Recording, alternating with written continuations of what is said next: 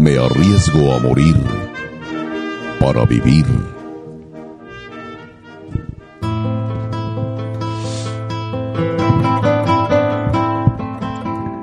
Cabalguemos juntos. Traigo en esta hora mi mano extendida sin dolo o desgarro.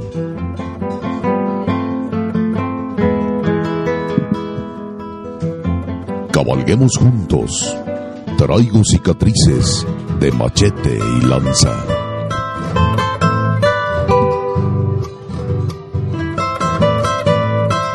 Toda la pasión de la charrería y la tauromaquia en una sola arena. Arena mestiza.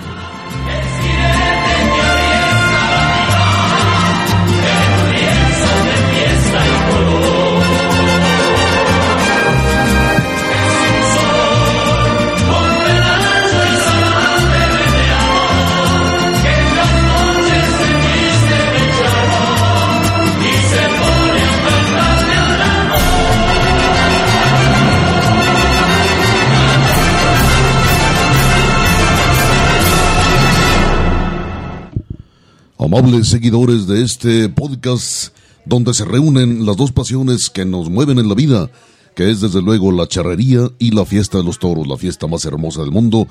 Aquí tiene, aquí le entrego, aquí pongo a su consideración, aquí doy para su juicio. Nada menos que Arena Mestiza número 32, ya de lo que va de la serie. Fíjese usted, gracias por acompañarnos. Hay personas que nos han escuchado desde el programa número uno, desde Arena Mestiza número uno, hasta este que lo está haciendo, pues gracias. No nos queda otra cosa más que decirle gracias de verdad porque nos ha seguido, porque nos ha aguantado, porque le hacemos pasar un rato quizá, quizá ameno. Acompáñenos ya que ensilló su cuacón y ya que armó su muleta, acompáñenos en esta cabalgata y acompáñenos en este trasteo formidable a través de Arena Mestiza, hoy día tan pero tan especial. Sin embargo, no le entrego este contenido hasta que Lupita Martín del Campo empuñe su micrófono y dé la bienvenida también a todos ustedes, Lupita. Pues queridos aficionados, nuevamente estamos en otro programa, ya la edición 31, se nos va el tiempo rápido, pero siempre lo, lo hacemos con un gran cariño, una gran pasión por, por la tauromaquia, por la charrería y espero que también usted esté disfrutando este tiempo que estamos pasando juntos. Claro que sí, no es la 31, Lupita es la 32. 32, tienes toda la razón. La edición número 32, Y, y estará usted subiéndola o bajándola, en su caso, esta emisión de Arena Mestiza en un día muy especial, en un día muy remarcado, en un día subrayado, en un día fosforescente, en un día que hay mucho que hablar de esto, Lupita y amigos aficionados, pero largo y tendido de verdad. Sin embargo, le digo a usted, no se despegue, no se despegue de su aparato receptor, ahí en la comodidad de su aparato receptor, porque traemos tres joyas, pero verdaderamente tres joyas de la Fonoteca Nacional, extraídas desde luego de la fonoteca privada de, de nosotros, de los que les están hablando amigos aficionados. Sin embargo, se trata de lo, algo que yo considero, hay muchas, desde luego hay muchas más, pero estas tres son verdaderas joyas de las grabaciones mexicanas, que por supuesto nos representan, pero profundamente. Así es, eh, este mes, como lo habíamos comentado en la semana anterior, pues es el mes patrio, es el, mes de México, eh, hay mucho que celebrar y sobre todo lo más importante es que buscáramos ser cada vez mejor como país, mejor como mexicanos, ser patriotas y no patrioteros, no acordarnos nada más de la patria porque se acerca el 15 de septiembre, sino de verdad tenerle amor a este suelo que nos vio nacer y, y luchar y trabajar todos los días. Yo creo cada persona que se levanta todos los días y realiza con honestidad, con pasión, con entrega la actividad que sea la que a la que se dedique, está aportando un granito de arena a esta patria que ha sido tan flagelada por tantas cosas y que actualmente tenemos unos problemas tan grandes, pero a pesar de eso que cada que las personas se levanten a hacer su trabajo, yo creo que es lo que va a sacar a este país adelante, nadie más. Así es, Lupita, has dicho cosas muy bonitas, además de importantes. Pues bien, amigos aficionados, el programa anterior, es decir, Arena Mestiza, número 31, planteábamos la pregunta de que cómo se llamaba el toro.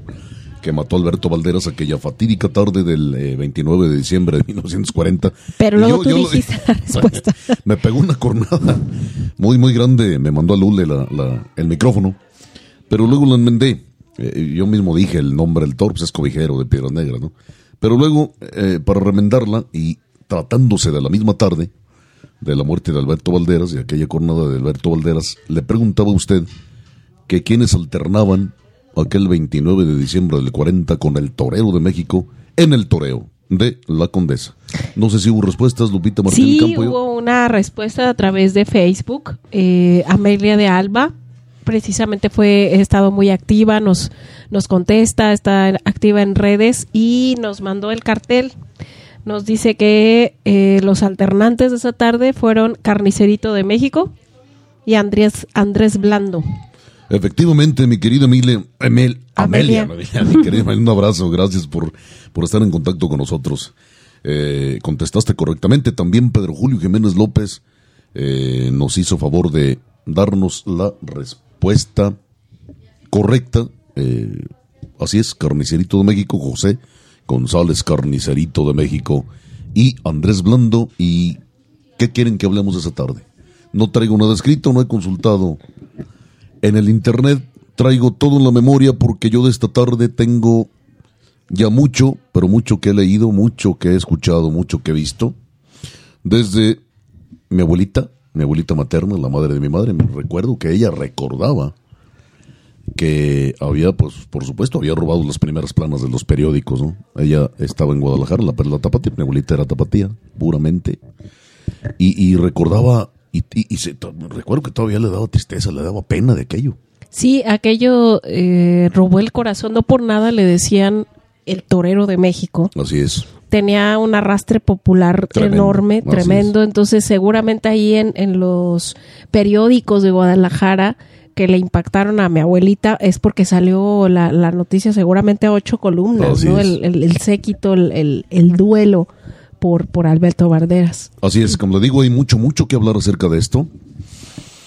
Recordemos otro, otro la de los asuntos, sí, 29 de diciembre de 1940, Toro de Pedro Negras, eh, Andrés Blando, eh, perdón, eh, tomaba la alternativa de Andrés Blando, era José González Carnicerito de México, que era oriundo de Tapatitlán, Jalisco, y Alberto Valderas, que por cierto quiso ser violinista en sus inicios, en sus mocedades, en su juventud, su adolescencia, y, y, además de alguna manera rival, un rival de Hermillita, del maestro de maestros, del maestro de Saltillo, rival de Hermillita, y también un formidable banderillero, y como ya bien lo dijiste, un torero de un arrastre tremendo, porque se calcularon alrededor de cien mil gentes que fueron a su sepelio.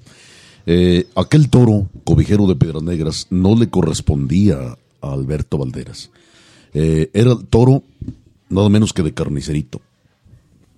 Y Alberto Valderas le había cortado una oreja al primero de su lote, que era rayito o rayado, no nos hemos puesto de acuerdo los periodistas en si era rayito o era rayado, me parece que era rayado, porque además don Pedro Julio Jiménez Villaseñor conservaba, conserva seguramente Pedro Julio su hijo, eh, que llevamos una hermandad muy grande con él, conserva esa fotografía donde da, dando la vuelta al ruedo Alberto Valderas con la oreja eh, del toro al que le, este, le, hizo la faena y, y, al fondo en el callejón se veía el letrero de cobijero.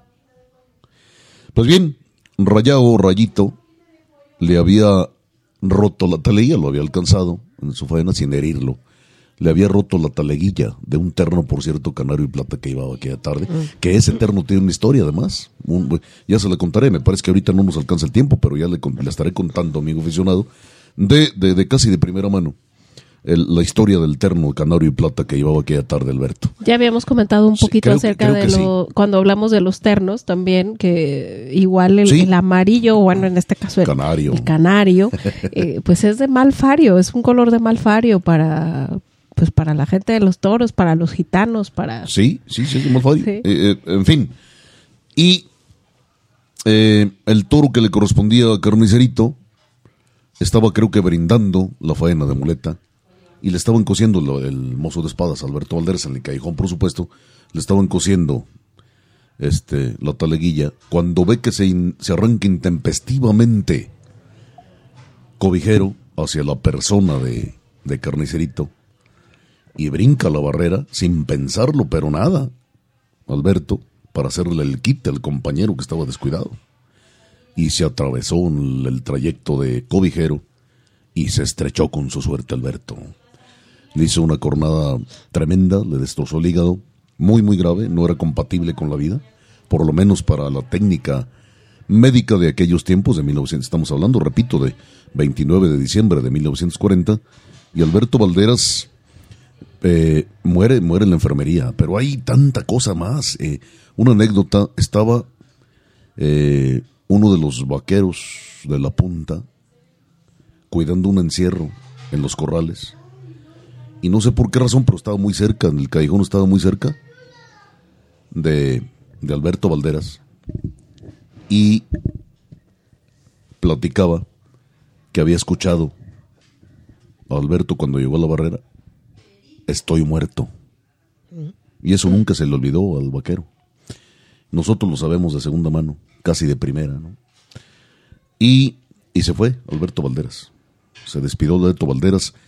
Después, eh, otro toro en Europa, específicamente en Portugal, mata a José González Carnicerito. Yo creo que le ha de haber marcado, eh, a Carnicerito le fueron marcando muchas cosas y yo creo que fue un torero muy importante que a lo mejor no le hemos dado el lugar que se merece dentro de la historia de la tauromaquia, sobre todo en México. Eh, pero eh, yo creo que estuvo marcado por muchas, muchas cuestiones, en este caso la muerte de Alberto Valderas a un toro que era, era suyo.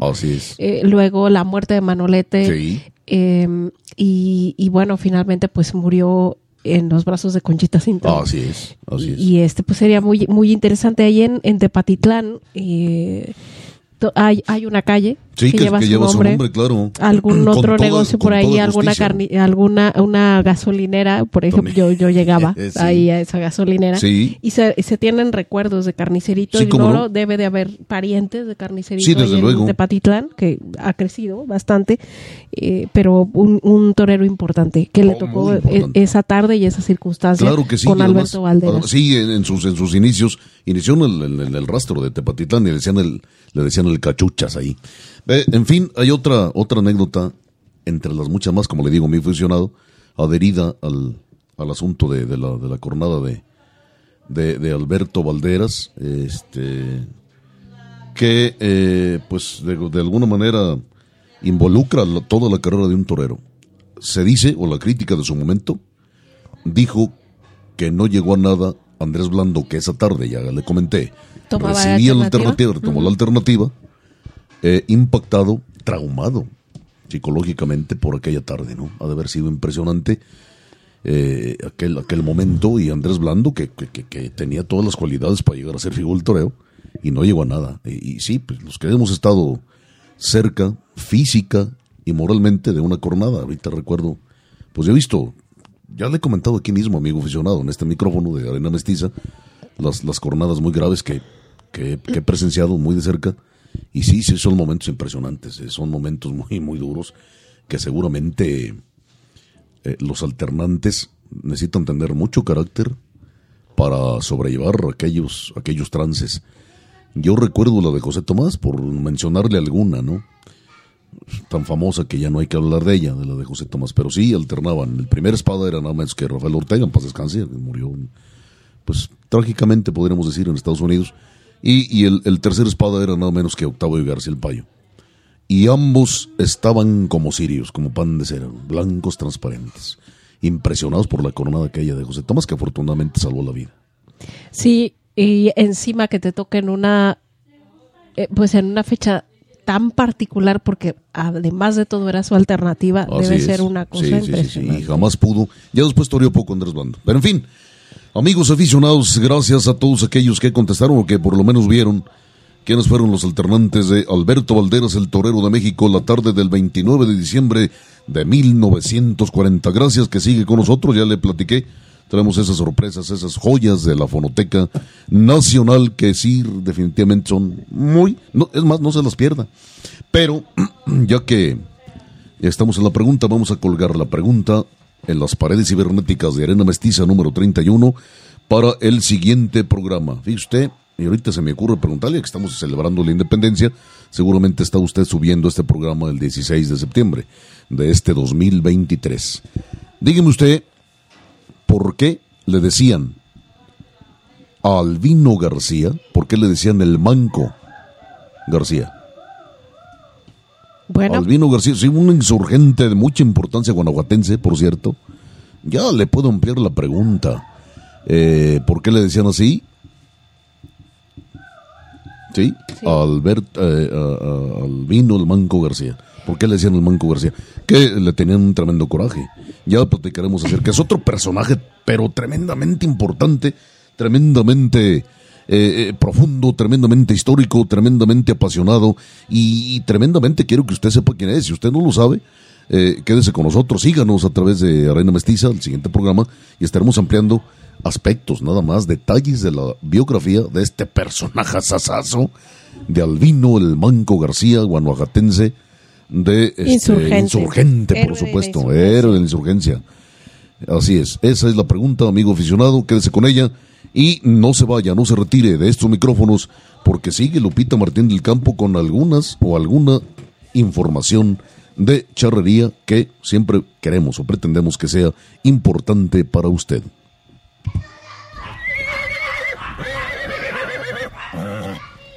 Y bien, pues le tengo los resultados del campeonato millonario. Rápidamente le comento que en la categoría AAA quedó de campeón RG2 con 379 puntos, eh, que se disputó la final con Tamaulipecos Plus y Tres Potrillos Plus, así se están anunciando, que acumularon 319 puntos en eh, la categoría de eh, doble A quedaron de campeones nada menos que Anquiplast, que es un equipo que este pues poco a poco ahí se va haciendo presente, sobre todo con un- el tema de mucha publicidad. Eh, y este y bueno, pues el Triángulo de los Arenas y la Colonial de Jerez fue otro fueron los los eh, equipos con los cuales se disputó la final. Y finalmente le comento que en el Caladero Futurity de, este campeonato, el, el ganador resultó ser eh, resultó ser Juan Villaseñor eh, con un ejemplar de Guillermo de Anda.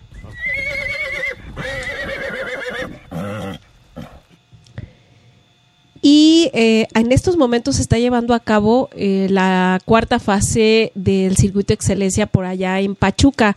Empezó el día jueves, eh, jueves, viernes y sábado. De jueves, de del jueves 14 al domingo 17 habrán o se llevarán a cabo las eliminatorias y finalmente eh, por la noche habrá un coleadero abierto. Recuerde que la ronda de repechaje también se disputará entre los días 18 y martes 19 de septiembre. El miércoles 20 se jugará el afamado Futurity de Excelencia Charra con más de 160 ejemplares que serán calados, así como la final de los caladeros y por la noche habrá un pialadero abierto. Las competencias de los cuartos de final por equipo serían jueves 21 y viernes 22 de septiembre y en esta última jornada se realizará la subasta de excelencia. El sábado 23 tendrán lugar las semifinales y, eh, por cierto, habrá un espectáculo de cuernos chuecos ahí por la noche. Eh, y eh, finalmente el día 24 de septiembre, que es eh, domingo, será la jornada del torneo de los campeones.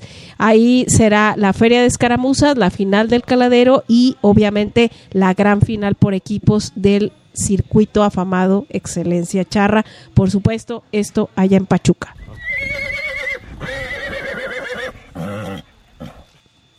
Y allá en el Coloso de los Altos, el fin de semana pasado, por supuesto, yo me refiero al lienzo laguense Santa María, se dio por cuarta ocasión el coleadero canónigo Ernesto Cermeño, coronándose campeón Joaquín Pedrero en la categoría libre, mientras que Sergio Antuñano gana el cetro en la categoría de charros mayores y Santiago Delgadillo Pedrero suma otro triunfo en la categoría infantil.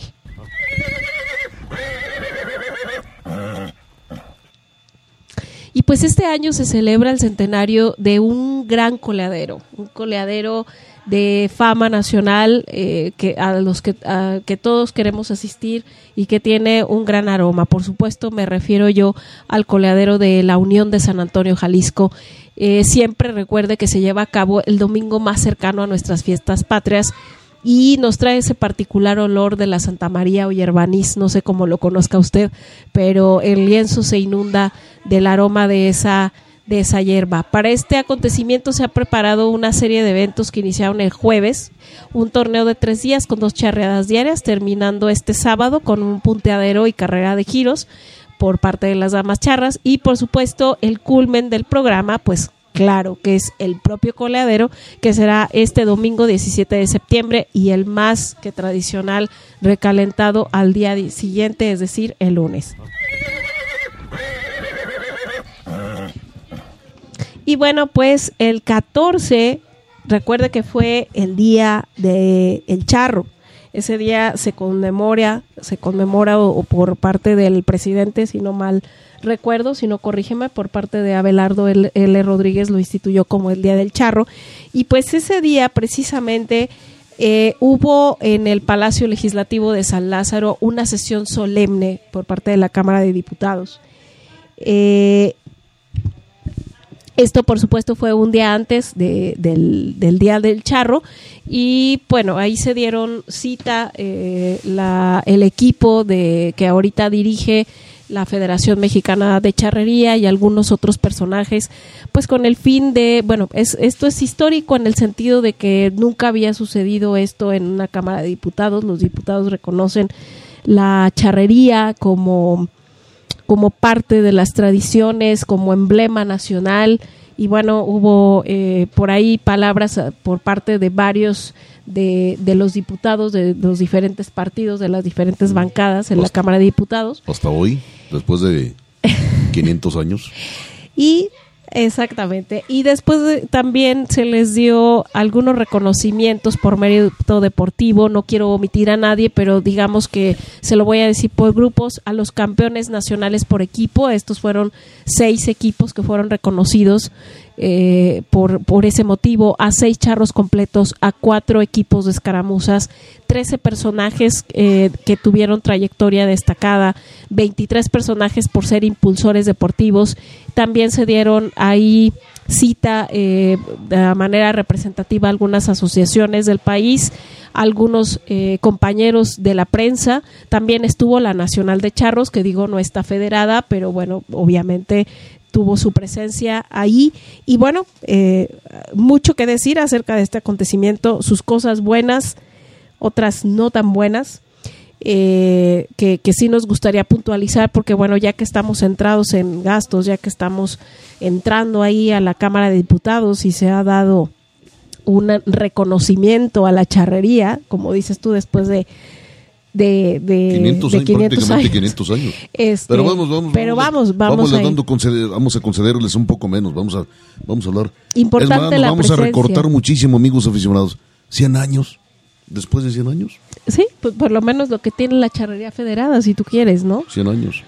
Entonces, después de eso, bueno, ahora sí, eh, eh, pues bien hubo lo dices, reconocimiento. Por... Hasta aquí ya completaste sí. tu paquete de noticias, sí, las noticias de Charrería Lupita de Martel Campo. Pues bien. ahí están. Pues hombre, bien lo dijiste y lo recalco, yo te lo ratifico, te lo envigo. Te lo, eh, le doy un andamiaje, estoy de acuerdo contigo completamente. Yo tengo muchos sentimientos encontrados. A veces no sabemos si vamos o venimos. A veces no sabemos si subimos o bajamos. A veces no sabemos si vamos a la izquierda o a la derecha. Cosas importantes que hay que aplaudir, otras cosas ridículas, eh, otras cosas inadmisibles, algunas otras que hay que aplaudir. Sí, lamento eso, después de 100 años se da los imbéciles de la Cámara de Diputados se dan cuenta del charro y de lo que es la charría, de lo que significa la charría. Y ahorita me aprovecho, si ustedes me lo permiten, amigos aficionados, no, no para declamarles, sino para decirles un versito muy corto acerca de la política. Y no es mío ahorita, al final de cuentas le voy a decir de quién, quién lo compuso. Y dice, y dice, sí, lo retrata, pero, pero, pero al 100%. Acuérdense que este programa es apartidista y religioso. Eh, político yo, jamás. Y voy a decir por qué. Porque yo nunca seré un individuo rapaz. No soy cínico ni audaz. Y nunca jamás gasté dinero que no gané. Y no me siento capaz de vivir de los demás burlando su buena fe. Ese verso es nada menos que de, de, sí, de Chespirito, de Roberto Gómez Bolaños. No es mío, pero yo lo hago mío. Es más, me lo robó, lo compuso antes que yo. Estoy al mil, totalmente de acuerdo con él. Entonces, ¿se involucra la política de la charría o se involucró o se metió o le hizo caso o volteó a verla? Qué bueno que entramos a la Cámara o entraron a la Cámara de Diputados. Sí, desde luego, muchos invitados, me parece que pues, para entrar ahí no es tan sencillo, tan fácil. No, claro. Hay que eh, cumplir con cierto protocolo demagógico y burocrático, lo que ustedes quieran. Eh, y sí encontré, porque pasaron a nivel nacional la noticia, pero claro, nos dieron 30 Pues- segundos o 40 segundos, ni siquiera el minuto. Y alcancé a ver, que me consta, por supuesto que me consta, yo conozco a mucha gente, tanto valiosa como, como no valiosa, incluso dañosa para la charrería. Eh, y vi algunos que yo me preguntaba, ¿y este hombre por qué está aquí, no? ¿O por qué entró ahí, no? Nada más porque tiene mucho dinero, porque nada en, en dinero. Algunos otros que entraron y que, definitivamente yo creo que para subirse un caballo ni con grúa se pueden subir, nunca se han subido en su vida. Otros, y no, no voy a decir nombres, no porque crea usted que les tengo miedo, o porque no quiera decirlo, sino porque no están aquí Sí, no delante se- de mí no en el micrófono de- para no que den sus argumentos y tampoco de lastimar ni cuestión personal ni lastimar a nadie. Pero, pero sí, lo que le digo es cabalmente cierto. Algunos otros que no, yo estoy seguro que no saben ni siquiera ensillar un caballo. Eso es lamentable de la charría, ¿no? Eso es muy triste de la charría. Y, y bueno, Lupita, pues yo creo que hay, si quieres, nos, nos seguimos hablando de esto. Eh, ahorita que acaba de, de- de pasar, por cierto, este programa felicitó a, a, a- a los charros por, el, por su día, Sí. el día 14 de septiembre. Publicamos, eh, Publicamos eh, exactamente a todos los centauros mexicanos. Pusiste de fondo una pintura de Juan Lara, Sí, que por cierto son modelos, ya hemos platicado aquí, pero no me cansaré de decirlo porque es así. Eh, modelos fueron los hermanos Pedrero, vari- muchos, varios de los hermanos Pedrero. Eh, y, y, y desde luego, amigo aficionado, exactamente una pintura hermosísima, le cambiaste el negativo, está al revés. Sí. La original es, van hacia la derecha. Bueno, pero en fin, no eso no importa. Eh, eh, Arena Mestiza felicita cordial y profundamente a los centauros mexicanos. Pues es- esos son los charros, para mí esos son. Pero en fin, eh, no, no, se, no se cree usted, amigo aficionado, que todo aquel que se viste de charro y hace faenas, o una o dos o tres o todas, es charro, ¿eh? Eso no te hace charro. O solamente con vestirte de charro, aunque lo hagas correctamente, te hace charro. Eso no te hace charro, ¿eh? Ser charro es mucho más. Ser charro es otra dimensión. Ser charro es un estilo. Ser charro es un color de alma. Ser charro es un, una contextura de mente. Ser charro es eso y muchas otras cosas más. Según, según yo. Quizá me equivoque. Fíjate que me llama mucho la atención lo que estás diciendo. Eh, escuché hace poco un, un programa de... No tiene, no tiene el programa nada que ver de charrería, es un podcast. este Pero hablaban acerca de la evolución de, del charro, de la vestimenta, eh, del chinaco, del chinaco al charro. De, Sí, personas que no son sí. especializadas en, en el tema, ni mucho menos su, su, su idea es otra, pero me llamaba mucho la atención que esta muchacha que estaba en este programa lo concibió al charro como una especie de, de caballero medieval. Sí. Pero aquí en, en, en México. A las maneras mexicanas, A las maneras mexicanas. No tan- no a la época. ¿Por qué? Porque aparte de la vestimenta, de la actividad, del que luego aquí, pues, personajes que se involucraron en la insurgencia, en eh, cuando eh, la, la, la guerra de reforma, eh, La guerra de. En tres en to- años, en toda- la en todos intervención los, los episodios por los que ha pasado eh, la historia de la patria, Pues sí, o sea, al final, este, ¿por qué, ¿por qué los compara con los caballeros medievales? Porque los caballeros medievales tenían un código de conducta Sí, sí. Y, y valores muy, muy establecidos. A, lo mejor ahorita muy romantizado todo esto, pero ¿por qué no? O sea, también es válido. Entonces, lo que, lo que dices, pues sí, el, el ser charro se lleva del alma, de tu raíz, de, de tu percepción de la vida, eh, de, de tu percepción del mundo y, y eso es lo que te hace ser charro y amar amar esto que, se- es, que así es que, llamamos amigo, ahora charrería. Así es, amigo visionado, no se confunda, no crea usted que to- lamentablemente, yo quisiera que así, fuera, pero soy también realista. No todos los que se visten de charros y hacen faenas son charros. Pero en fin, eh, no sé si te acuerdes de un personajazo, Lupita, del doctor Claudio Bernal Tiscareño. Sí, como no, claro. Me enseñó muchas cosas. A mí también, no, no, yo, bueno, es. Fue un tipazo, ya falleció, murió físicamente, biológicamente, pero a mí me dejó muchísimo. Eh, yo no he visto otro vago más hermoso que ese. Y, yo no, no, no me da vergüenza decirlo. Yo anduve con él un año, pero, pero diariamente andábamos de va- auténticamente de vagos. Pero en fin, eh, el doctor Claudio Bernates Careño nos dejó muchas cosas en lo personal eh, muchos escritos originales con, de su puño y letra. A ti te dejó una novela que lamentablemente luego después te, te pidió otra vez. Y la y- O sea, y- ya no- ya no nos volvimos a ver. Se Se llamaba El color de mi El sangre. color de mi sangre era una novela taurina, claro, se llama. Ojalá que algún día se publique. No sé en manos de quién haya quedado esa novela. Y, y, eh, nos dejó muchísimos poemas. Era un poeta formidable. Yo creo que con eh, a razón de que van pasando los años de su fallecimiento, se me va haciendo más interesante. Eh, llegamos a hacer una hermandad tremenda, una amistad tremenda, al grado que se quedaba de dormir en nuestra casa, en el rancho. Y, entre otros, dejó muchos poemas.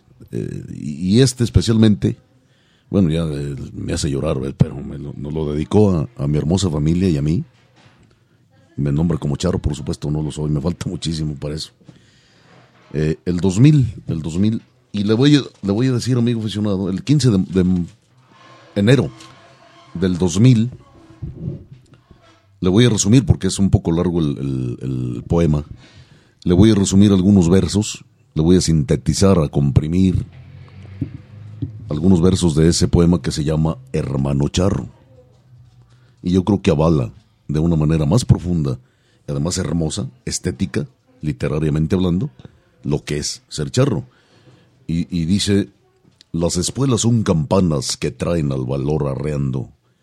El valor es el sentido séptimo que tiene el charro. Y el charro es ya todo junto, pundonor amalgamado. Ser charro es ser caballero.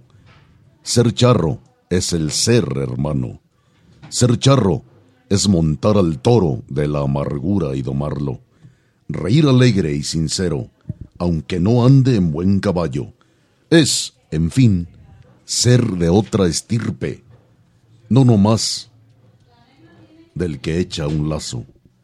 Por eso, amigo querido, por eso, querido hermano, haz tu examen de conciencia cuando te vistas de charro. Vaya. Me parece sublime, le digo, es, es, un, es un pequeño resumen del poema Sí. tan grande. Tenía Tenemos, una gracias a Dios. facilidad. No, no, no, no, y además es, es que era muy sensible, sensibilísimo.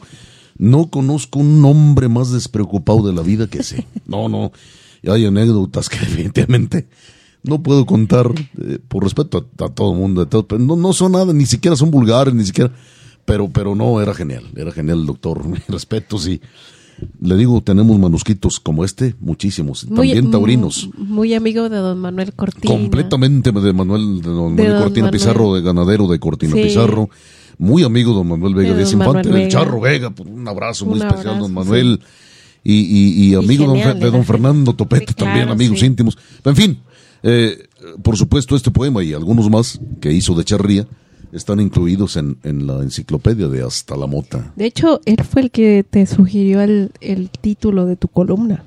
Sí. Que tu sí, columna sí, sí. es hasta la mota, la columna que tuvo muchísimos años ahí en el Sol en del el Sol del Centro. Centro, claro. Y que de cierta manera pues viene a darle el título a la enciclopedia. Así es, Hasta la Mota, sí señor. Gente de esa nunca muere. Pues en fin, amigos aficionados, no se vaya. todavía sigue con nosotros. Pues muchísimas gracias. Tiene un aguante tremendo. Mejor que el de Manolete o más, más temblado que el de Manolete. Para aguantarnos a nosotros, hombre. Ya lo decía al principio de, de esta emisión de Arena Mestiza que traíamos tres joyas auténticas de la Fonoteca Nacional. Claro. Eh, están sacadas de la fonoteca de, de, estos que le están hablando, pero, pero creo que son. Deberían estar en la. Si, si, se hiciera una fonoteca, Lupita Martín del Campo, de todas las joyas mexicanas, yo creo que sería gigantesca y sería muy importante. No sé si la haya o hay algún proyecto para, para, para hacerla. Esta seguramente debería estar ahí, según nosotros, no me haga mucho caso. Se trata de un poema, ahora de Ricardo López Méndez, el bate Ricardo López Méndez, que fue, por cierto, hay mucho que hablar de, López Méndez, fue, fue, por cierto, locutor de la XCW, y compuso, entre otras cosas, Credo. Llega a la voz de Manuel Bernal, el que fue considerado algún tiempo el mejor declamador de América, y así lo considero yo eh, el mejor declamador de América, grabó, que grabó no uno, ni dos, ni tres, varios discos, incluso se, se, un, se compiló un álbum con las grabaciones, grababa en la, en la RCA Víctor, la compañía de RCA Víctor, donde grabó Jorge Negrete, donde grabó, entre otros, José Alfaro Jiménez, entre otros. En fin. La RCA Víctor, para que la ubiques, el perrito. La del perrito frente a la bocina, exactamente, Esa, esa, esa es la compañía grabadora. Vamos a extraer de un disco muy raro, lo dudo que usted encuentre ese disco, aún en YouTube, aún en Spotify, aún en la plataforma cibernética que usted quiera.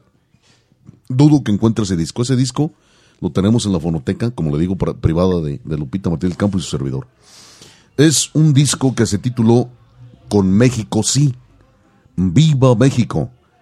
Coproducido eh, por la Secretaría de Educación Pública en una edición especial para el PRI, para el Partido Revolucionario Institucional del PRI, famosísimo y célebremente triste PRI, ¿no?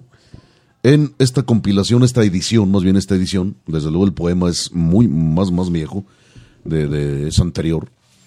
Esta edición se hizo en 1985 y de allí extraímos para usted directamente del disco de vinil, porque era de vinil, de disco de larga duración, este Credo a México, en la voz del mejor declamador de América, nada menos que Manuel Bernal, que también fue locutor de la XW y además su mayor éxito en la XW, curiosamente, fue como el tío Polito en un programa que era para niños. Para niños.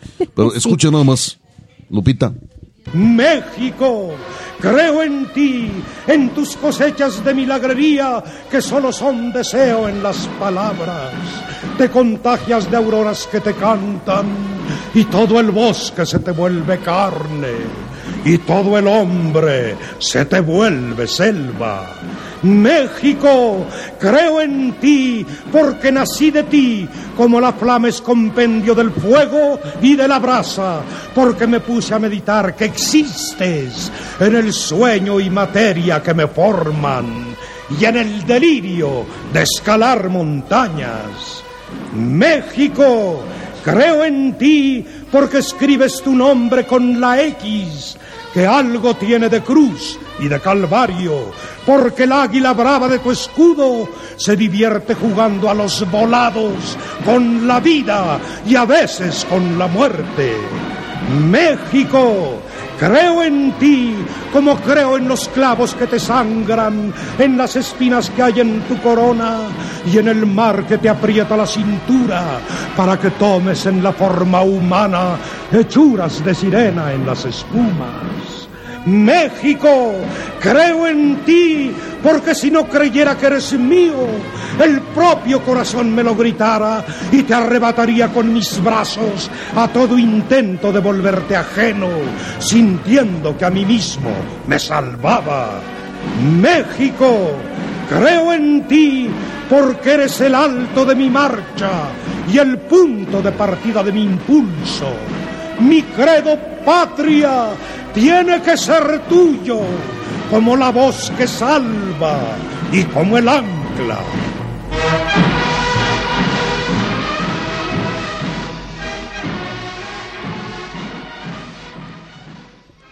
Y amables amigos, ¿le gustó?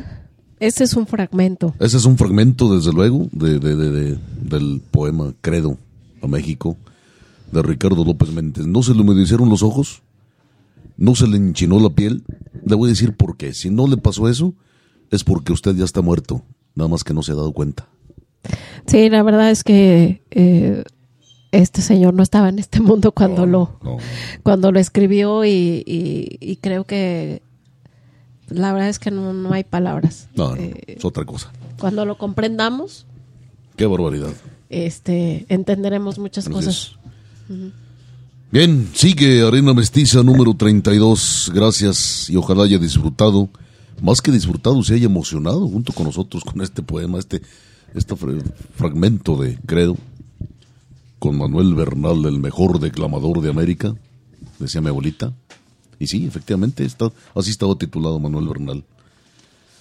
Su poema más famoso quizá eh, eh, raramente no es este, es el de El brindis del El bohemio. brindis del bohemio, sí. Pero en fin, Pero este lo hace, yo creo que, híjole, no sé si hay alguien No, que lo yo, declame no, he escucha- no, yo he escuchado. por lo menos parecido. No, no, yo he escuchado algunos y no, definitivamente no. Le, están muy, muy por debajo de, de Manuel Bernal. Pero en fin, Lupita Martín del Campo, hay noticias de carácter internacional. Ahora, de la fiesta más hermosa del mundo, la fiesta de los toros. El micrófono es todo tuyo.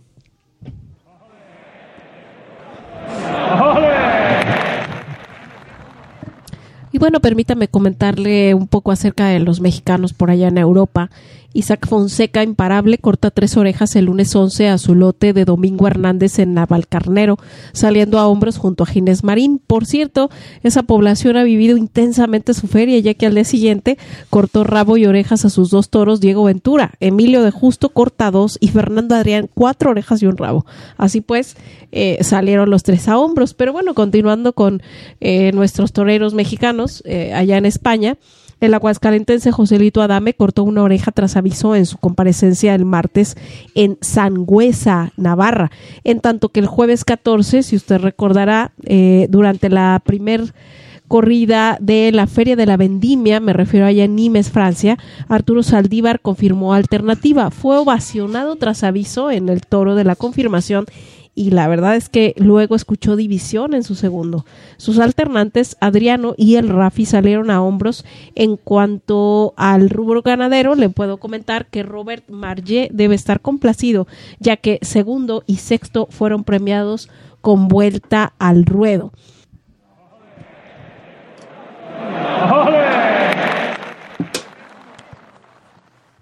El domingo anterior en Madrid, en Desafío Ganadero, salió airoso el hierro de Valdillán, ya que uno de sus toros fue ovacionado en el arrastre, mientras que de los alternantes lo destacable fue la vuelta al ruedo de Damián Castaño. Ese mismo día, domingo, cerró triunfalmente la feria de Valladolid, pues Castella, Manzanares y Rufo abandonaron la arena a hombros, ya que aprovecharon las buenas maneras de un toro de Cortés y de los de Victoriano del Río.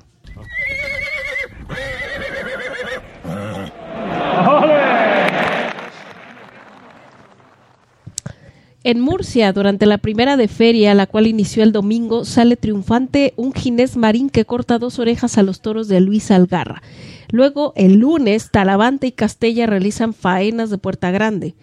La expectación del martes por la reaparición de Roca Rey no cayó en la desilusión. El peruano no lo permitió, puesto que al tercer toro de Victoriano del Río, que dio vuelta al ruedo, le cortó las orejas y sin conformismos corta orejas y rabo al Sierra Plaza.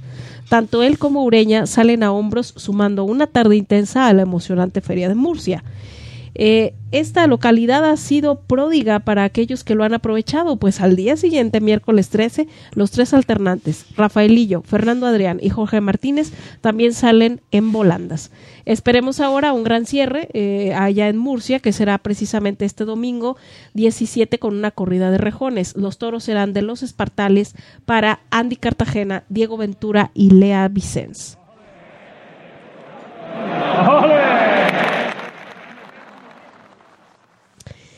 Albacete también está de feria. El domingo fue una corrida de rejones. Andy Cartagena y Lea Vicens cortan una oreja.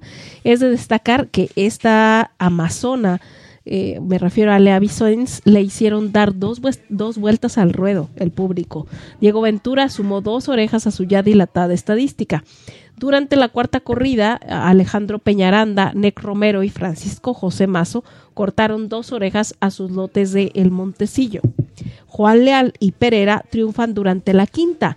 La sexta corrida, pues más bien fue intrascendente. Afortunadamente, al día siguiente, Castella y De Justo cortan una oreja, si bien el resultado estadístico no le hace justicia a lo bien que ha estado el de Cáceres con su lote de Victoriano del Río.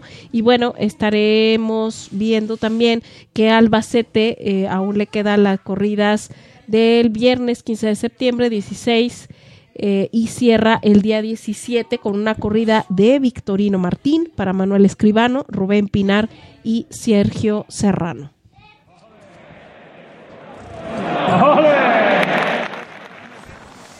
Aplausos, Lupita Martín del Campo, como siempre bien resumido el paquete de noticias internacionales. Bien por Isaac Fonseca. Un aplauso para Isaac Fonseca.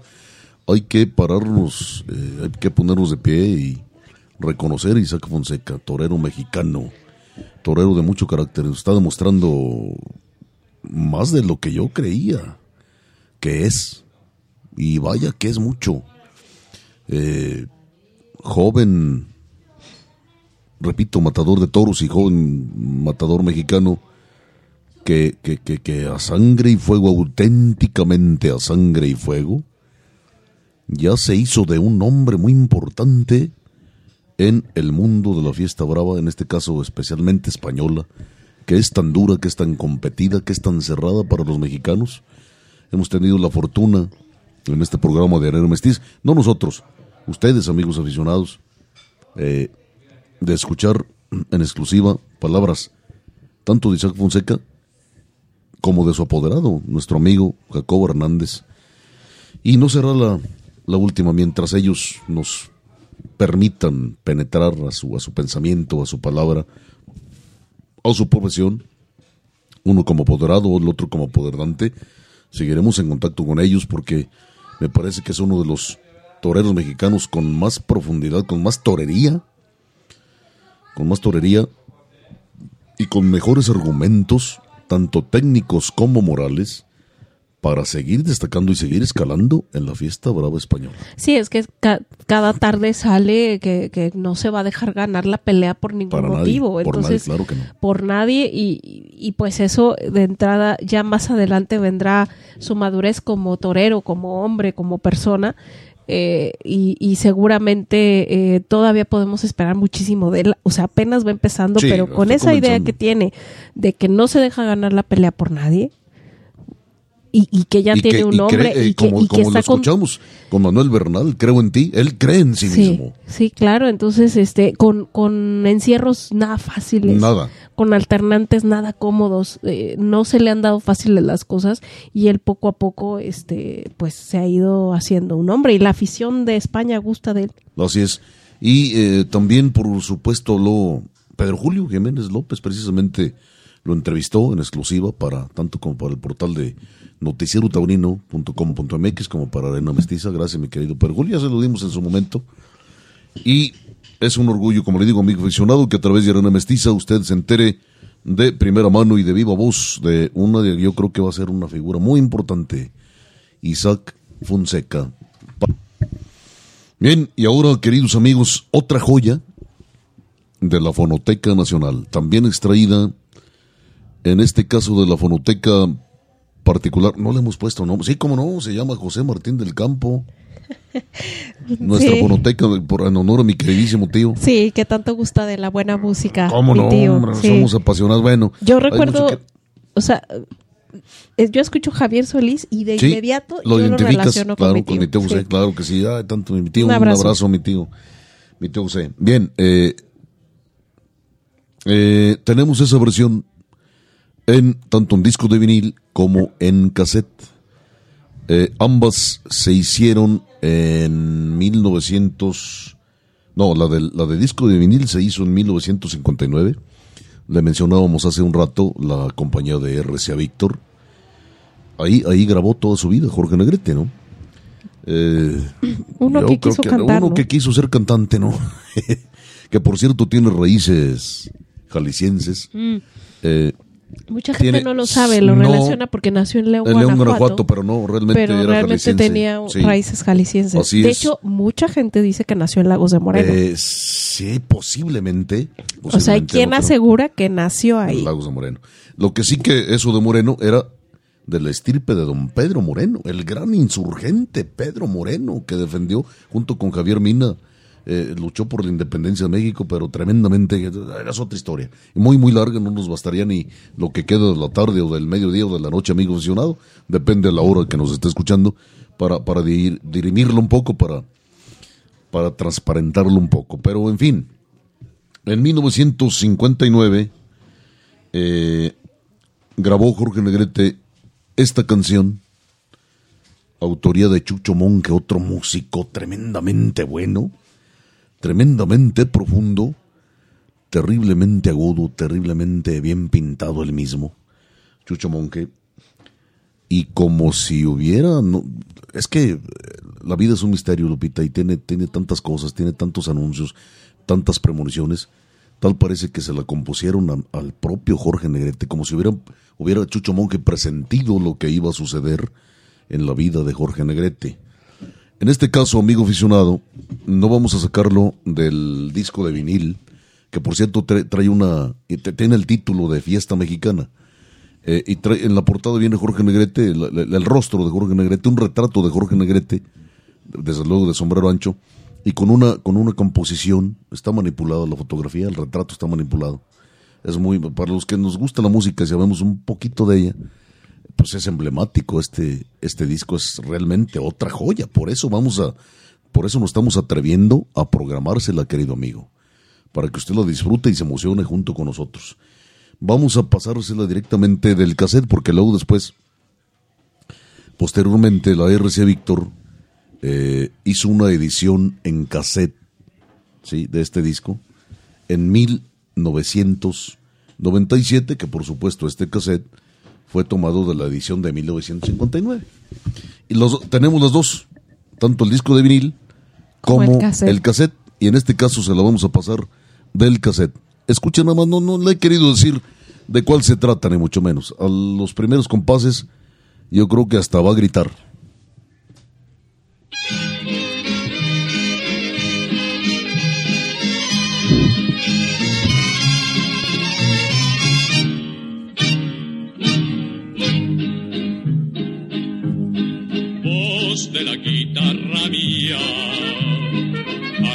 Despertar la mañana, quiere cantar su alegría a mi tierra mexicana. Yo le canto a tus volcanes, a tus praderas y flores, que son como talismanes del amor de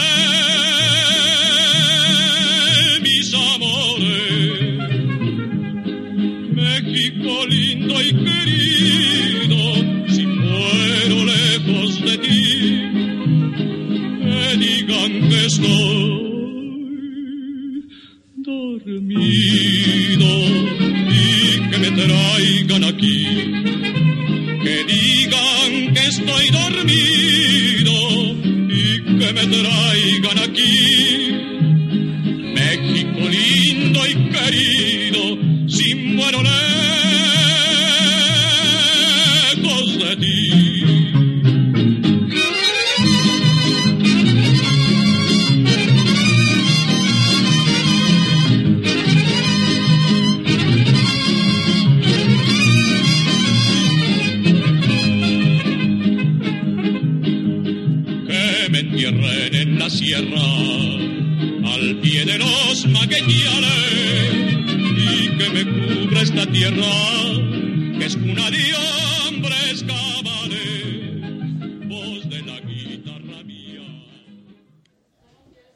Seguidores de Arena Mestiza, ojalá que se hayan emocionado con, junto con nosotros con esta otra joya.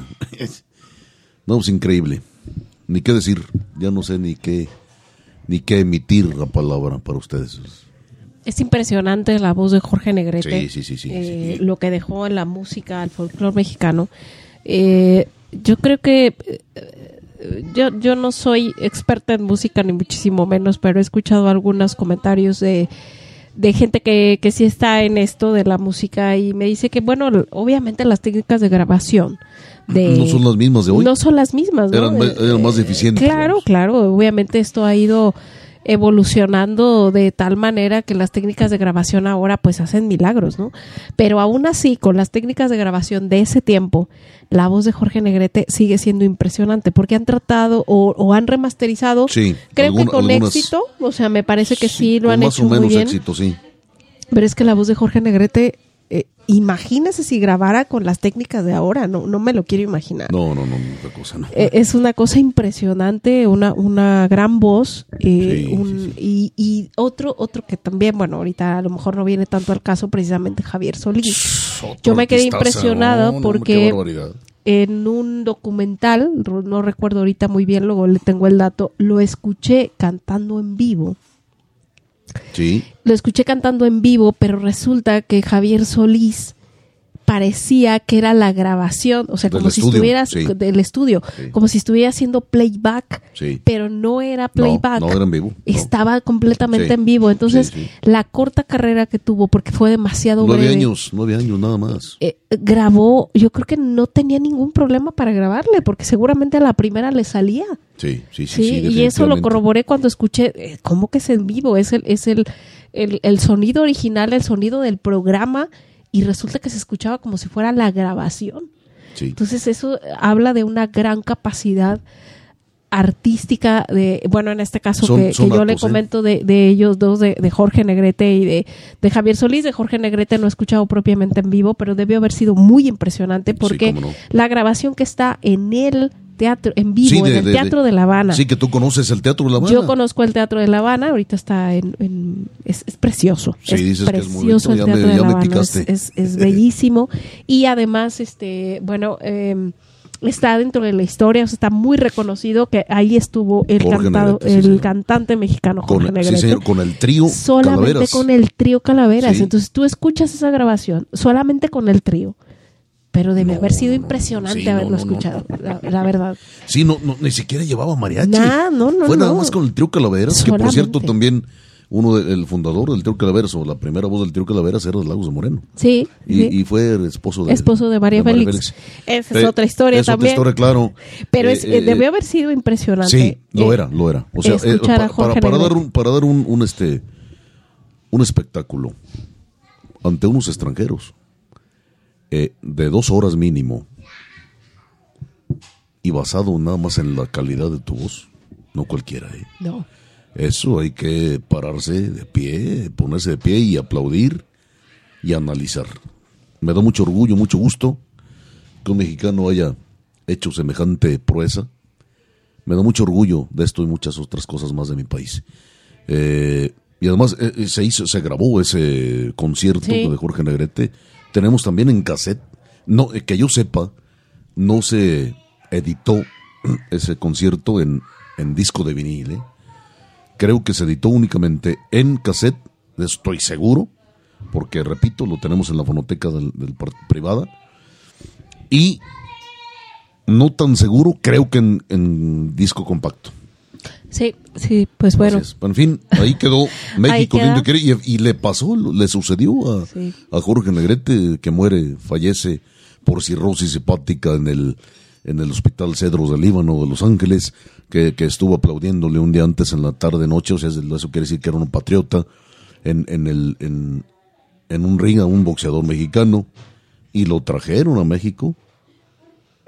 Y yo creo que más de alguno dijo que estaba dormido se le sepultó con todos los honores que merecía como artista, un sombrero ancho arriba del ataúd y un zarape hermosísimo de charro también arriba de su ataúd. Vestía o vistió perfectamente de charro. Y hay que hablar, Lupita Martí del Campo, aparte de todo, de la película El Peñón de las Ánimas, que, que luego hablaremos del Peñón de las Ánimas. Yo creo que hay que dedicarle un capítulo completo de, de este podcast de Arena Mestiza a esa película donde el protagonista, por supuesto, Jorge Negrete y María Félix, el debut cinematográfico de María Félix, filmado en 1942, partes de las locaciones fueron en Ciénaga de Mata, muy cerca de Aguascalientes, vecinas completamente del rancho nosotros, y hay mucho, muchísimo que hablar. Sí, también este, hay dos nietos de Jorge Negrete. Sí, señor, que cantan. Yo conocí a uno, sí. Tú conociste a uno y yo escuché a otro en el palenque sí, de aquí Aguascalientes. claro. Obviamente no dentro del marco de la feria, fue No, no, muy, muy lejos, en muy feo. una- hace como unos seis o siete años. Sí, Mm, seguimos siendo brutos. Sí, me, re- Sí. me refiero a Lorenzo Negrete, Sí, señor. que es muy reconocido Muy bueno, en muy Estados bueno. Unidos. No, muy bueno. Estuvo muy de la mano con Manzanero. Sí, señor. eh, sí, señor. y no sé, me parece que ahora para las Eh, fiestas patrias va a estar por allá en Baja California. Me, me gustaría conocerlo, la verdad sería un Es- honor es alguna vez bueno. entrevistarlo. Muy bueno. Tiene una Y además eso, además tiene es un, problema, te voy a Sí, decir cuál es su sí, yo problema. sé cuál es, Se dilo. parece demasiado es. su voz a su Así- abuelo. Así es. Demasiado. lamento. Eso es su peor desgracia. Esa es su peor desgracia. Esa es la peor desgracia. Y, y a la luego, vez, luego- pues es, es- o sea, qué, qué impresión. Es un, No, aparte no, De, de todo, este es, es músico. Es músico. Es músico. Mu- eh, Tiene licenciatura en música. Sí. Bueno, pero en fin, yo conozco a, a Rafael. Ajá. Lo conocí gracias a mi, a mi hermano Alejandro Pedrero en el lienzo charro precisamente de La Villa. La Villa de Guadalupe en la Ciudad de México. Bueno, es otra historia, es un capítulo muy bonito. Este, y eh, incluso me tomé una fotografía con, con Rafael. Que trae un traje de Jorge Negrete Sí, que, era de su abuelo. mucho. Era- yo era de yo- su abuelo. Porque yo tengo un cartel de Jorge Sí, Negrete. con ese, con ese traje. Ajá. Con ese traje Sí, que traía traje. Rafael esa tarde. Sí. Ese mediodía, en la charreada ahí en la villa. Y también canta muy bien, pero eh, discúlpame, mi querido Rafael, es superior Lorenzo. Según yo, según Eh, yo. eh, me parece que Rafael es tenor. Sí, Tiene y- su y- voz eh, como y, tenor. y Lorenzo es barítono. Lorenzo es barítono como su abuelo. Ahorita. La, la- la voz, la voz cambia. Ujú. La voz Pero cambia. ahorita lo escuchas y es su abuelo. Eh, Está, impre- es- está impresionante. Sí, está sí, impresionante. muy bueno. Pues Muy enhorabuena, bueno. un aplauso. Y sí, porque en estos tiempos en de cual- cualquier imbécil, barrigón, panzón, antiestético y grosero, se pone una tejana negra, berrea o grita, y perdón se ha dicho de los asnos y de los cerdos, y graba y se hace millonario. Sí. Hay cosas en la vida que no me explico, como dijo Luis Eduardo Aute, lo que pasa es que esta vida no la No entiendo. lo entiendo. Lupita Martín del Campo, ya no nos apasionamos tanto. Vámonos ahora a las noticias de carácter de nivel, sí, nacional y local de la fiesta más hermosa del mundo. La fiesta brava, la fiesta de los toros. Vámonos, Recio. Y viene bonito.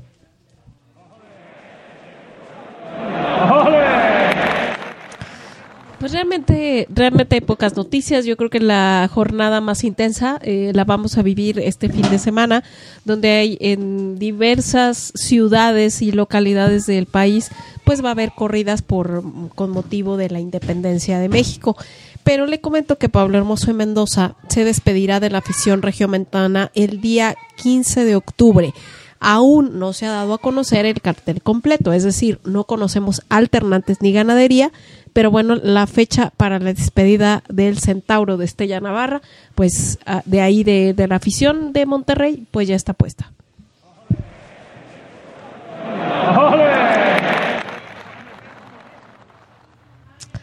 Bueno, le comento que los carteles de Pachuca ya han sido anunciados. Iniciará eh, esta, este serial el sábado 30 de septiembre.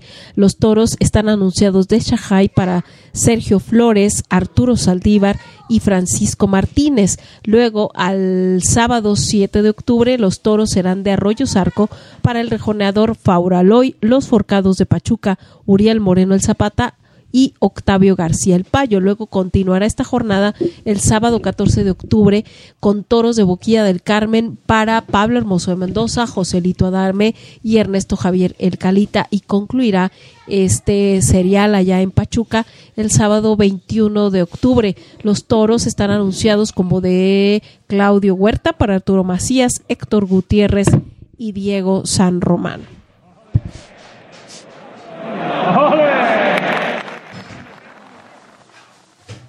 Y bien, el sábado 16 de septiembre, precisamente el día que usted escuchará este podcast, inicia la temporada novilleril en la Plaza Arroyo y su primer cartel, pues obviamente ya lo dieron a conocer. Eh, si usted vive cerca de Arroyo, no, no, no lo piense, asista. Están anunciados Jesús Sosa, Emiliano Osornio, Luis Garza y César Ruiz. Los astados serán de la antigua ¿De dónde procede la antigua? Bueno, pues es propiedad de Jorge de Aro González. Esta novillada eh, será en punto de las 13 horas.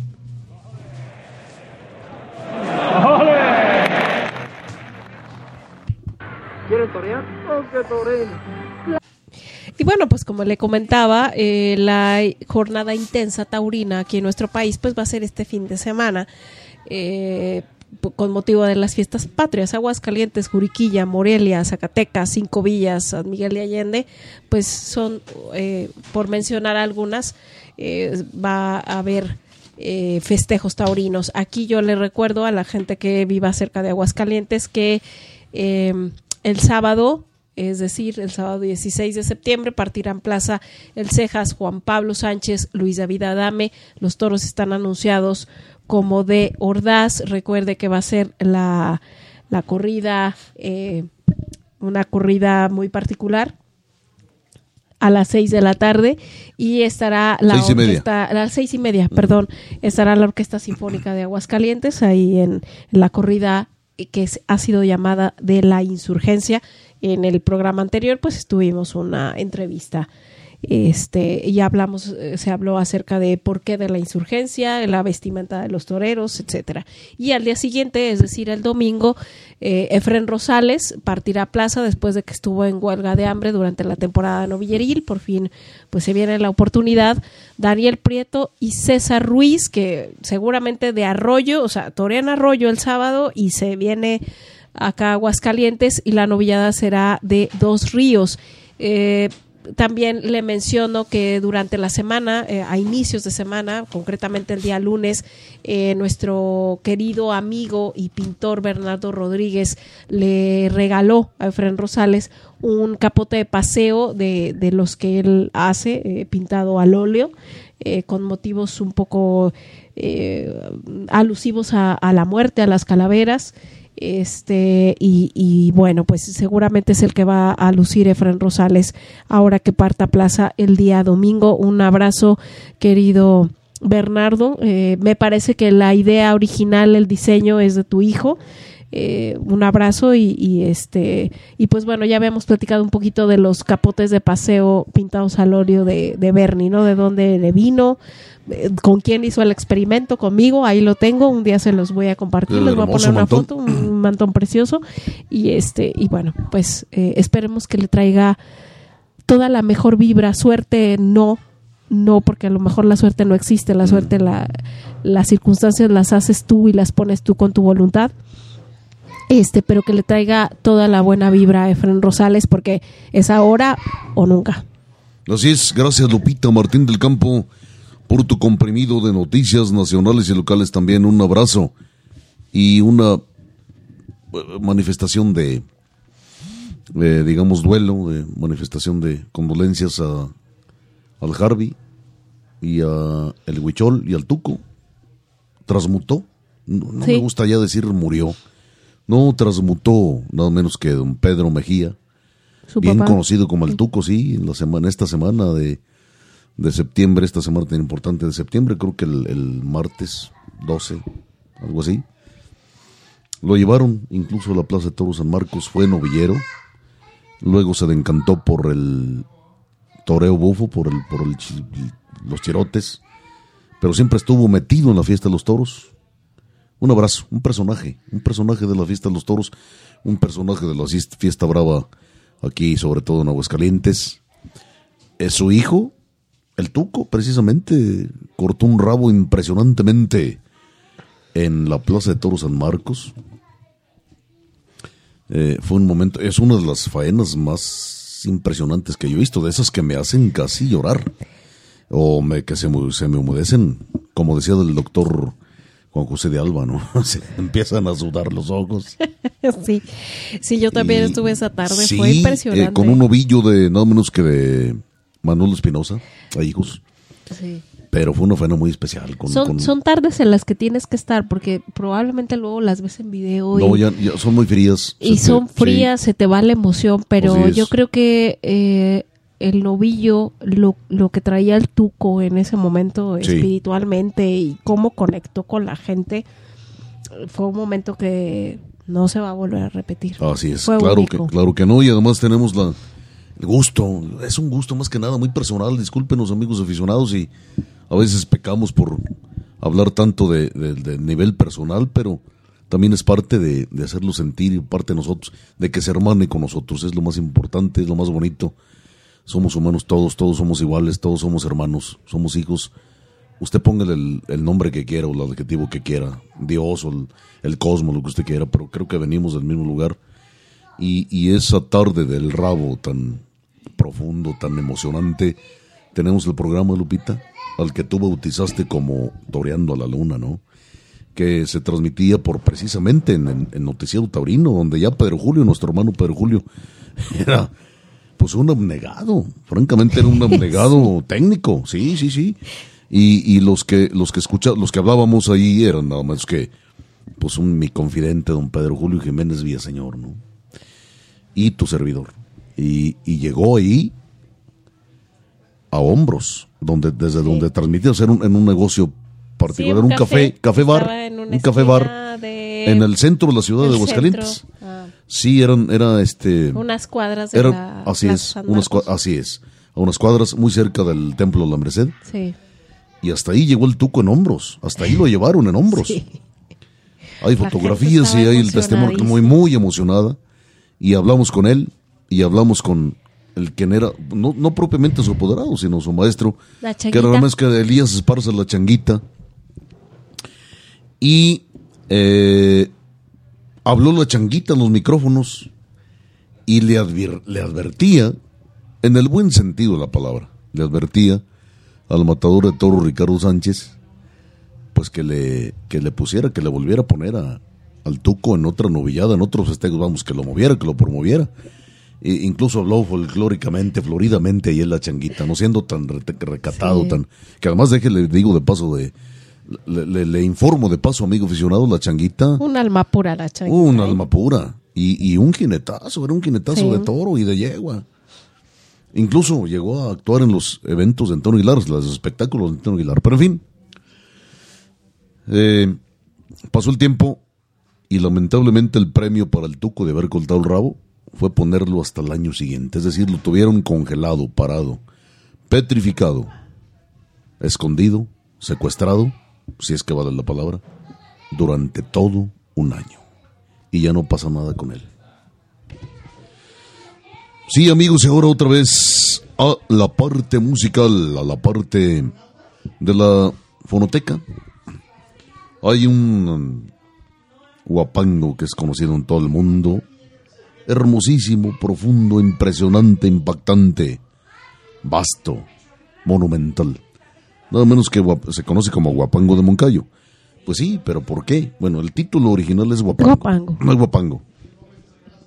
Ya se le conoce como de Moncayo porque es autoría nada menos que de Pablo Moncayo. Tapatío. Tapatío, sí señor, nacido en la Perla de Occidente, nacido en Guadalajara, Jalisco. Y como decía mi abuelita, La, No era perla. la Guadalajara no era perla, la hicieron sus hombres. Creo que Pablo Moncayo, para todos aquellos que nos gusta mucho la música, nos apasiona y tratamos de conocer un poquito más de ella, tiene muchas más composiciones, eh, Pablo Moncayo, allá de Huapango. Y muy, muy bonitas, hermosísimas. Hermosas, era un gran impresionantes, hasta un musicazazazo. Impresionante. Sin embargo, su más popular composición es Huapango, precisamente. No se hizo para mariachi. El, la partitura original es para es para sinfónica. orquesta sinfónica, sí. Orquesta Sinfónica, efectivamente. Y la grabaron, no sé cuál sea la primera grabación que se hizo de Guapango de Pablo Moncayo, pero incluso se ha grabado en, en, guitarras, con en cuarteto de guitarras. Y se han grabado en, algunos otros, algunos otros este, grupos musicales. No es fácil, es muy extensa, muy larga, hermosa. Nos identifica musicalmente en todo el mundo, junto con las obras de, de, revueltas, de Silvestre, revueltas, que además, bueno, hay que platicar rápidamente de... Esos revueltas, qué barbaridad, qué hermanos Nada más le digo, hermanos distinguidísimos, nada menos que Silvestre, hermano de, de José Revueltas. Pero en fin. Eh, ¿Qué le parece, amigo aficionado, si vamos a escuchar, si nos acompáñenos por favor, a escuchar Huapango de Moncayo, pero en una versión adaptada al mariachi? Eh, repito, ha habido muchas interpretaciones y muchas grabaciones de Huapango de Moncayo. La adaptación al mariachi me parece que es la mejor, la del mariachi Vargas. El mariachi Vargas de Tecalitlán la incluye en una producción, en un disco, eh, que se llama Vargas de Tecalitlán, el mariachi en concierto. Y nada menos que producido por, por otro músico formidable, pero impresionante, que no se le reconoce lo que, lo que debe reconocérsele. Me refiero a Rubén Fuentes. Y si usted está pensando, por ejemplo, que el son de la negra es anónimo, no, es autoría de Rubén Fuentes. Sí, también con la intervención de, de Blas Galindo, otro músico formidable mexicano, ¿no? Pero bien, seguramente duraron mucho tiempo ensayando, adaptando, etcétera, etcétera, etcétera, para llevarla al mariachi. El mariachi Vargas de Tecalitlán, me parece que es la mejor versión. Hay otras grabaciones, pero la de estudio de ese, de ese cassette, la vamos a pasar de cassette hasta, hasta sus oídos, amigo aficionado. Guapango, de Pablo Moncayo con el mariachi Vargas, reitero, en una producción de 1989, grabado en estudios Polygram de la Ciudad de México, me parece. Repito, 1989, esta grabación en un disco titulado Vargas de Tecalitlán, el mariachi en concierto, producido por Rubén Fuentes, autor con Blas Galindo de El Son de la Negua, entre otros, pero muchas otras obras.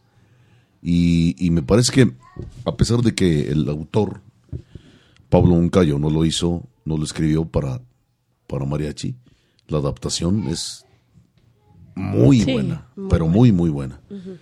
Acompáñenos, amigo, abra su oído, pero sobre todo, abra su corazón. Vámonos, Guapango de Moncayo, con el mariachi Vargas de Tecalitlán.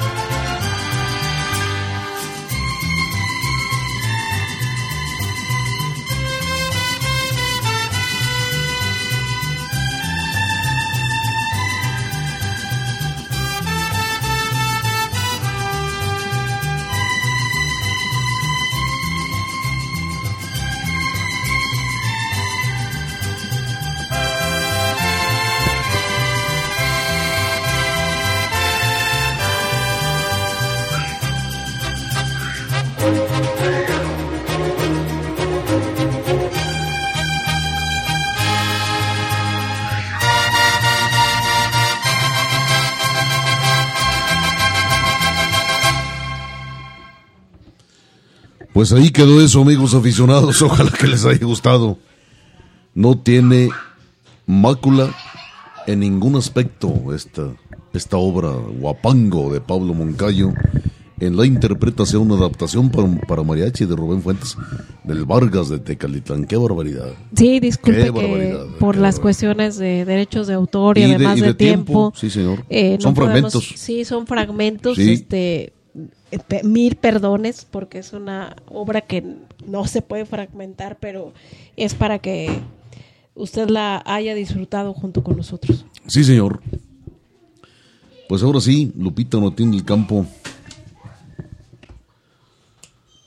Bien, luego de una éxtasis de emociones, amigos aficionados, vamos a rematar este Arena Mestiza número 32 con la cápsula cultural. Como decían los Lels Gutiérrez, Lupita Martín del Campo. En La su barra cultural de las 3 de la, mañana. mañana.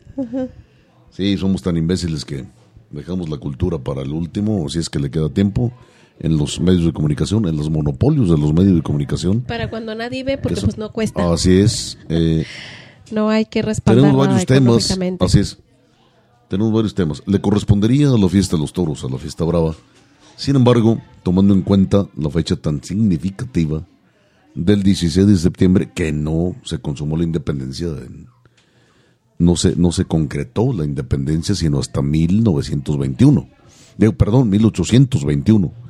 Eh, veintitantos de septiembre, 21 de septiembre creo. 24 de septiembre. 24 de septiembre de 1821. Bueno, Perdón, es una historia. 27 de septiembre. 27 es de septiembre de consumación. 1821 con Iturbide, que se hizo un imperio y que después se revela contra Guerrero.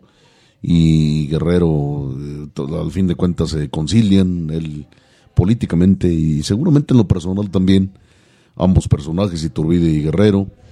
Y después sale huyendo en el exilio Agustín de Iturbide a Europa y regresa eh, traicionado y con pocas certezas acerca de la situación política que se vivía aquí en México y lo fusilan y por cierto lo identifican, desembarcan Soto la Marina en, en- en, eh, del lado del Golfo de México, por supuesto, por supuesto. Lo identifican, ya lo hemos platicado, pero no nos cansaremos de hacerlo por su forma de montar a caballo. Era, Ah, un, sí. era un jinete, era, Era era un gran jinete. Era un formidable jinete. Y sí, probablemente tengamos que celebrar la independencia el 27 de septiembre es, sí. y no el, que fue cuando inició el 15, 15 de septiembre, que era para amanecer el cumpleaños de don 16 que era el sí después después fue el por el de mi general Porfirio y de ese sí era mi general. Pero bueno, pues al final de cuentas septiembre es el mes patrio. sí y- claro que sí se- el- también por muchas cosas eh, que realmente no somos tan independientes o no dejamos de ser tan independientes. Teóricamente sí oficialmente sí pero en la realidad no dejó ser México tan independiente de la corona española Actualmente puedo decirles que taurinamente, en la actualidad, taurinamente, pocas veces hemos sido independientes. Sí. Por momentos nada más. Por Con la Armillita fue un momento. No sé, en la época de los 50 quizá también la mantuvimos a duras penas, pero con grandes figuras del toro mexicano. Mantuvimos la independencia. Pero después de los 60, quizá con los 70, con Manolo Martínez, con ese, no desaire, sino con, con ese aire de grandeza que tuvo, tenía una personalidad tremenda Manolo, de no alinearse a los caprichos de los españoles en, en- su propia patria, en España, y se vino a México a ser figura, el toreo, figurón del toreo, mandón del toreo, con muchos preponderantes, con muchas, con muchos agravios que no le perdono a Manolo, siendo yo, hablo como martinista, con muchas cosas que definitivamente le tacho, independientemente de su vida personal, que sabemos muchas cosas, pero volvemos a lo mismo, era su vida personal, y no, yo no me meto con eso. Una personalidad muy grande, una personalidad arrastradora, un ídolo, arrastraba y llenaba la Plaza Toros México, etcétera, etcétera, pero sí también con demasiados abusos. Pero no se alineó a los intereses de la fiesta brava española. Pero de ahí más, dígame usted qué opina, por ejemplo, de Enrique Ponce, ¿no? uno de los más grandes sinvergüenzas que han venido a México. A pesar de que lo siga quien lo siga. Y si tiene usted argumentos, pues, háganoslos saber. La cabina de Arena Mestiza está abierta. Si le interesa y quiere y puede. Eh, el Juli, otro sinvergüenza, un poquito menos que, que Enrique Ponce.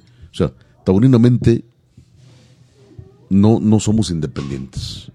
Lamentablemente, y teniendo el poder, un día dijo don Leonardo Páez, por cierto, en una de sus columnas de La Fiesta en Paz, lo que otros apenas se, atreven a pensar, México paga o el monopolio, o la empresa paga pero no manda. Todavía más prostituida no se puede ser. Y me refiero a los, a los bayeres, por supuesto, eh, que se repliegan o se replegaron a los caprichos, gustos, antojos, comodidades, abusos de los españoles. Repito, Enrique Ponce, Pablo Hermoso de Mendoza, eh, Julián López el Juli, y se me pasa algún otro porque lo sabía nomás. El Morante de la Puebla, de José Antonio Morante de Morante de la Puebla, y etcétera, etcétera, etcétera. Pero en fin, estábamos en qué, Desvi- me desvié un poco, Lupita. Bueno, estábamos, eh, queremos poner en la mesa, usted amigo aficionado, ¿desde cuándo, cambiando un poquito del tema de los toros y volviendo al- a la charrería, ¿desde cuándo considera usted o cuándo se puede decir que el charro se convirtió en símbolo nacional? Así es. Ahí se lo dejo. Se lo dejamos en la mesa, amigo aficionado. Analícelo, estúdielo, opine. No necesariamente tiene que estar usted de acuerdo con lo que estamos diciendo. Repito, somos un foro abierto y si sus opiniones y sus argumentos no nos son favorables, téngalo por seguro que los vamos a decir. Claro que por también su nombre. Usted es valiente y tiene el honor de dar la cara. Comienza Lupita Martín del Campo. ¿Cuándo crees que, que comenzó a ser símbolo de nacionalidad el charro? Fíjate que mucho se dice, mucho se dice que, que después de la revolución, eh, que también es otro tema, la, el la revolución, eh, en- a, a partir del- de la cuestión del cine eh, de la época de oro, eh, me estoy refiriendo a los 40, eh, se sublimó, se llevó a la pantalla la imagen del charro y, y- y muchos dicen que a partir de ahí se convirtió en un símbolo nacional. De cierta manera, escucho yo algunas opiniones un, un tanto tendenciosas en ese sentido. Yo, yo creo que la verdad fue muchísimo antes, muchísimo antes de la revolución, desde que era el chinaco. Este, ya había un, símbolo nacional en la forma de vestir de estos hombres, la manera de comportarse, eh, la manera de ver la vida, la manera de defender la patria. Yo creo que desde un poquito desde la insurgencia y después eh, conformándolo eh, durante la época de, de la reforma este y luego del segundo imperio no por nada o sea no por nada Maximiliano fue una gran influencia en los cambios eh, en el traje nacional. O sea, Maximiliano de Habsburgo se considera un referente en el eh, aportó muchas cosas al traje de lo que ahora conocemos que es el traje charro, pero no por nada, no porque se le ocurrió, o sea, no porque no porque le haya gustado, se le haya hecho bonito y entonces él lo adoptó y lo transformó y, y lo volvió eh, o lo adaptó a su categoría, a su alcurnia, a, O- su, o a su idea. idea, a- pero ¿por qué lo adoptó? No creo que nada más haya sido porque le haya gustado, sino porque seguramente el traje ya representaba algo para el pueblo mexicano que pretendía gobernar. Eh, eh, este estemos o no estemos de acuerdo con el segundo imperio, pues, eh, sabemos que hubo grandes eh, personajes del bando liberal representativos del chinaco, ya, ya hablamos de León de las Montañas en el, en el pasado, en el, en, en el anterior programa. Entonces, yo creo que es muy difícil decir que hubo un momento en el que se convirtió en emblema nacional el traje de charro o lo que ahora conocemos como el traje de charro, sino que es, algo que obviamente se tiene que ir gestando. Las cosas no son de un día para otro, sino que como todo en este mundo llevan una evolución, eh, fijación de características que al final de cuentas te, te viene a dar lo que conoces actualmente y que seguramente si nosotros lo cuidamos, eh, va a evolucionar. Claro que va a evolucionar. Seguramente eh, en 20, 30 años eh, a lo mejor va a ser un poco diferente. Lo importante es que siga conservando la esencia. Entonces, insisto, yo creo que desde Maximiliano por algo lo adoptó. O sea, no fue nada más porque sí, sino porque, porque conllevaba congraciarse y amalgamarse con el pueblo al que llegó, porque él no, no conocía, no sabía nada de México. Era exótico para él y para su esposa, la emperatriz Carlota. Bueno. Después, eh, con el tema de los rurales, que por cierto fue Benito Juárez y no Porfirio Díaz quien, quien instituyó los rurales. o sea, si usted ve la vestimenta de los rurales, pues no puede decir que no sea de charro. Sí, y, y luego, pues no lo dudo que haya influido bastante hacia la proyección mundial el tema de del cine, del cine mexicano, pero ahí sí entro en controversia con mucha gente que opina que es exagerado, que es, eh, yo creo que como todo, bueno, el, el, cine es cine y no tiene por qué contarnos verdades crudas siempre. No necesariamente. El cine es para, es un arte, es para para que la gente se sublime, se entretenga, se divierta y no tiene por qué presentar verdades crudas siempre. Entonces, a lo mejor sí estuvo un poquito romantizado el tema del charro en el cine nacional, pero eso no quiere decir que haya sido completamente mentira o inventado. Eso no, no puede ser. Tienes toda la razón. Y hablando de los rurales mexicanos, eh, sí, los, los creó don Benito Juárez, que los porfiristas odian a Benito Juárez. No, yo le concedo algunas eh, vertientes positivas, eh, fue muy favorecido por las circunstancias también. Y al contrario, los muy juaristas odian a los porfiristas, ¿no? Don Porfirio Díaz, yo creo que mi general Porfirio Díaz, yo creo que fue uno de los mejores presidentes de México en su momento y en sus circunstancias. Benito Juárez también, que trató de vender la patria varias veces, tres por lo menos que yo me dé cuenta, es cierto, y sin embargo, eh, la suerte le favoreció, la suerte entre comillas, le favoreció porque el Congreso de Estados Unidos no lo, no lo aprobó. Pero quizás hay que ver el fondo del asunto político, las circunstancias. se encontraba. Sí, en fin. No, y luego resulta que viene Maximiliano y es más liberal que los liberales. Y exactamente, eh, fue un... No, pero un día me dijo un amigo, les voy a pedir perdón amigos aficionados, este, este, este programa no, no, no quiere ser muy respetuoso, pero también poner los naipes boca arriba cuando se ocupe ponerlos.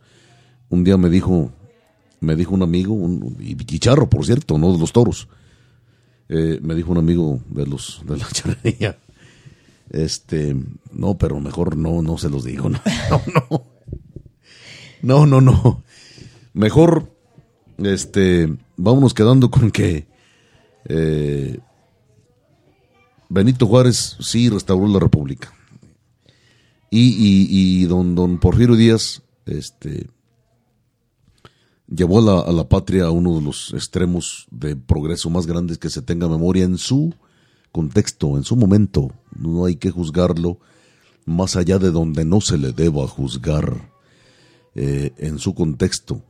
¿Sí? Es decir, en su momento histórico, político, social, económico, etcétera, etcétera, etcétera, de la patria y como presidente de la República.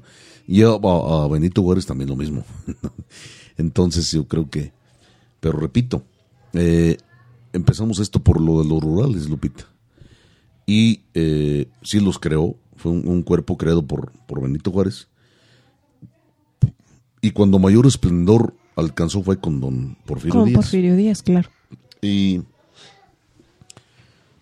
fue el cuerpo de rurales mexicanos y también hay que, hay que, hay que decir verdades. Muchos, muchos miembros de los rurales mexicanos no sabían enseñar un caballo, se enseñaron ahí. Y no sabían ni montar a caballo ni tenían la menor idea de cómo era el asunto. Sí, también, por supuesto, había grandes jinetes dentro de ellos, dentro de este cuerpo, ¿no? Y cuando mayor esplendor alcanzó el, los rurales mexicanos fue con don Porfirio Díaz. La, policía montada, más elegante, más eficaz, más profunda, de mayores cimientos en el mundo entero, fueron los rurales mexicanos en la época de Porfirio Díaz. Y uno de los más grandes dirigentes a nivel nacional de ese cuerpo de rurales fue nada menos que Francisco Ramírez y Francisco Ramírez era nada menos que de San Miguel el Alto, Jalisco. Pues ahí le rematamos, amigos. Ya ahí, le dejamos, ahí le dejamos. Díganos usted qué opina. ¿Cuánto se convirtió el charro en símbolo nacional? símbolo nacional. Eh, una hora treinta y siete minutos. Se agradece el aguante, amigo aficionado. Nos vamos, pero no sin antes darle las infinitas gracias por estar con nosotros hasta esta, hasta esta hora. Eh, gracias, por supuesto, eh, a Gaby Jaime y a Rodrigo Guerrero. Su ayuda es invaluable sin ellos, sencillamente, este programa no llegaría hasta la comodidad de sus aparatos receptores, amigos.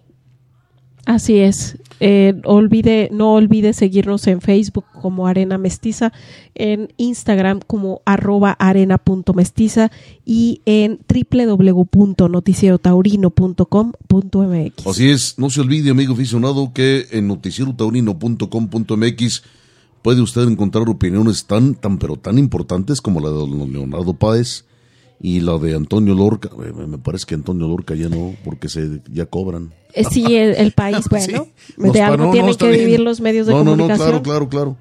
Eh, pero sin embargo puede encontrar noticias, puede encontrar, yo también trato de escribir ahí, en Noticiero Taurino de Pedro Julio Jiménez López también, Arena Mestiza, la puede escuchar usted allí, en el noticierotaurino.com.mx. Ya felicitamos a los charros por su día, 14 de septiembre. Un abrazo a todos aquellos que son auténticos, auténticos charros. Y anunciar, ya sabes dónde se puede. Ya dijiste, Lupita Martín del Campo, dónde se pueden escuchar este podcast de Arena Mestiza. Sí, claro, en Spotify y en Apple Podcast. Así es. En www.fcth.mx puede usted bajar libros taurinos, muchos títulos, muy buenos por cierto, gratuitamente además. Y nos vamos ahora sí. Por fin lo dejamos que pase, que haya pasado unas felices fiestas patrias. Así es, amigos aficionados, a todos aquellos eh, amantes a los toros, les deseo que por lo pronto triunfen en la vida y salgan por la puerta grande. Y a todos aquellos aficionados a la charría, les deseo que cabalguen en la vida sobre un cuacón a la San Canelo que se vaya babeando el pecho y tragando la cola.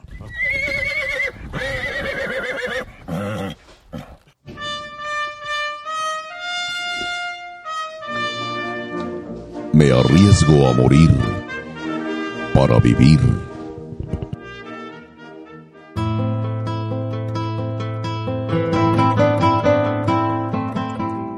Cabalguemos juntos Traigo en esta hora mi mano extendida sin dolo o desgarro.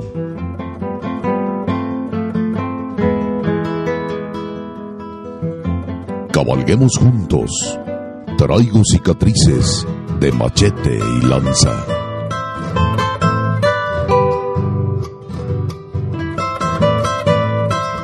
Toda la pasión de la charrería y la tauromaquia en una sola arena Arena Mestiza.